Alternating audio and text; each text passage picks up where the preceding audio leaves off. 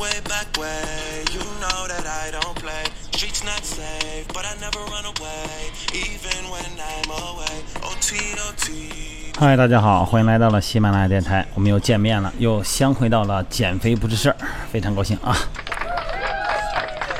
这个肥胖呢，有很高的遗传特征哈，在脂肪的脂肪在人体中，是不是会发生堆积，进而引起引发肥胖问题，是和人体的利用脂肪供能的能力有密切的关系。所以这期的话题呢，就强调一下，从肌肉纤维的类型和肥胖的关系角度，咱们来分析分析，各位是属于哪一种类型的肥胖？不知道咱们在吃肉的时候有没有发现这么一个现象啊？同样是瘦肉，为什么有的瘦肉是白的，有的瘦肉是红的？对吧？这是因为肌肉也分为不同的类型。从这个生理学角度来说，人体的骨骼肌、肌肉纤维的类型大致上分为快肌和慢肌。这个快肌纤维啊和慢肌纤维在咱们机体中的含量的比例是由遗传决定的，它不会随着咱们的训练和生活习惯的改变而改变。块肌纤维呢，之所以叫块肌嘛，它收缩的快，但是不能持久。所以说，它是以无氧代谢的功能为主。那么，从事速度性的运动啊，比方说优秀的短跑、举重运动员，他体内的会肌纤维的比例就占多数。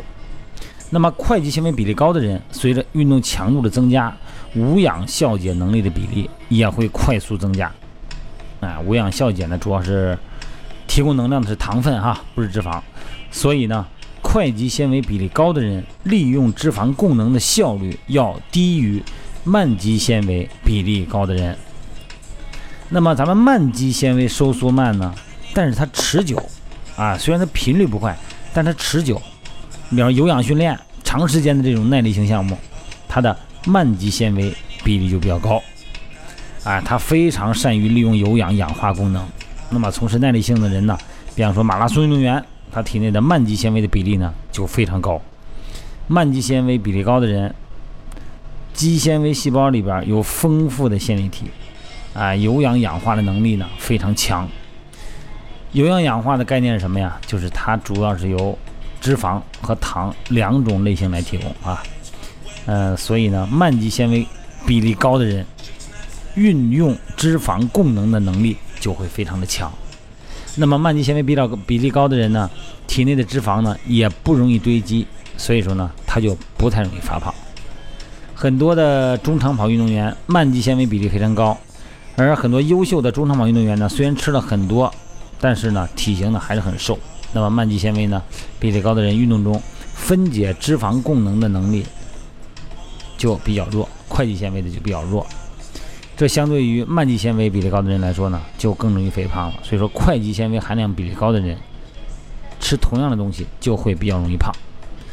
很多心细的咱们朋友们啊，他就会发现，那些爆发力好的运动员，也就是会肌纤维比例高的运动员，退役之后就特别容易发胖。比方说罗纳尔多，咱们知道吧，外星人啊，你看现在什么样？作为职业运动员中的出类拔萃的这个，他这个爆发力相当厉害，他这个加速度非常快的，啊，叱咤绿茵场啊。退役之后呢，这个身体啊就特别胖，啊，胖的让他苦不堪言。马拉多纳咱们知道吧？那个身高和那个速度完全不成正比啊，但是他往往那个很容易胖起来。所以说，会肌纤维人，他力量大的人，爆发力快的人，他利用脂肪功能的能力就比较弱，就相对容易胖哈。那么，会肌纤维比例高的人运动的时候应该怎么注意呢？很多人都抱怨说，这个运动减肥啊，不但没减肥，反而越减越肥。觉得运动减肥啊，不是一种可信的减肥方法，觉得不可信了都。不能否认，的确存在着越减越肥的现象，但可不不不是这不是说运动减肥不可信啊。这主要是原因，就是因为没有结合自身的肌肉类型，选择合适的运动项目和方式。刚才我说了哈，这个人体的肌肉类型大致就是一个快肌、一个慢肌两种纤维。那么每个人肌肉类型呢，百分比受什么影响？受遗传的影响。所以说，快肌纤维糖酵解能力强，也就是说，快肌纤维的人呢，利用糖的能力强；慢肌纤维的人呢，利用脂肪的能力强。啊，快肌纤维比例高的人，随着运动强度的增加，这个无氧酵解就糖酵解的比例呢也会增加。无氧糖酵解的原料哈。不只是糖类啊，也不是也也也不也不光是脂肪，呃，肯定不是脂肪，它主要是糖类，糖酵解嘛。所以呢，会肌纤维比例高的人，比方说采用大强度运动，不仅不消耗脂肪，反而可以让肌糖原的无氧糖酵解乳酸的体内明显提高。那么乳酸产生以后呢，可以在肝脏中氧化分解，继续供能，同时呢，也可以在肝内重新合成原料，合成脂肪酸，造成体内的脂肪的堆积。也就是说呢，它在这个有氧氧无氧消解的时候，哈，在肝里边，乳酸产生，随着血液回到了肝脏，在肝脏中重新合成原料，什么原料啊？脂肪酸，又变成脂肪了。这就是为什么有的朋友哈越减越肥的根本原因。那么，会肌纤维比例高的人，是不是就不能选择运动减肥了吗？当然不是。关键啊，要控制好运动强度。这就又回到运动强度那话题上去了哈。慢快肌纤维比例高的人群，在从事低强度运动的时候，供能的方式呢，依然是有氧氧化功能。但是强度一旦过大，无氧消解的功能比例就会很快增加，体内乳酸呢明显升高，从而引发脂肪堆积。所以这个快肌纤维比例高的人啊，一定记得长时间低强度，心率要低一点。啊，最大心率百分之六十到八十之间，哈，甚至于到七十五，不要超过七十五。那么这种运动呢，它是可以达到减肥目的的。所以说，那如何判定自己体内的肌纤维的含量呢？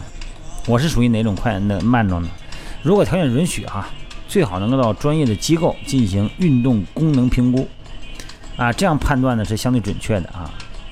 有一些不具备条件的这个健身爱好者啊，或者减肥的朋友。可以通过我我给你介绍几种方式来评估一下肌纤维类型。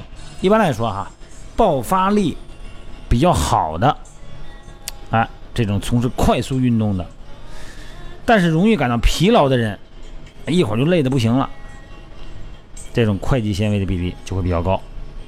相反呢，耐力好的，能够承受长时间运动的，而且不容易疲劳的人，他的慢肌纤维的比例就会比较高。这是简单的一个，呃，运动形态的判定，好吧？所以说，了解一下减肥的原因，了解一下这个叫运动生物化学的基本知识以后，对咱们出现的一种现象啊，一些运动的现象，同样的运动，为什么它是那样的，而我是另外一样的，就可以有一个合理的解释了。那么，经过合理解释以后呢，紧接下来就制定适合我们自己的，比方说适合。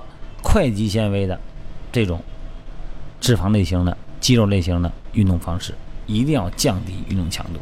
你别看人家用一个比较高的心率能减肥，但是到你这儿就减不了肥，它就再次合成脂肪，因为它产生大量的糖酵解，会产生大量的乳酸。刚才已经说了哈，乳酸进入血液，回到肝脏，再次合成脂肪酸。好了，不多说了，说的有点绕脖子啊，我舌头有点打卷了，有点累。这个说法，这个脂肪酸呢，这运动生物化学有很多的名词啊，确实说起来以后，咱们没有直观的画面感，有点乏味啊，所以说呢，也就不多说了。好了，今天呢就到此为止，有什么话题，咱们详细内容还可以微信平台上见。呃，如果嫌我回复的慢，你就给我直接打手机电话也行，手机电话肯定不行，因为可能不方便接，你给我发建加个微信吧。到时候我会在微信里边呢建一个咱们减肥不是事儿的群，哎，咱们之间可以用手机聊，既能用语音，还能用那什么，可能比那平台可能更快一点哈。好了，咱们今天就到这儿了啊，好，各位，拜拜，再见。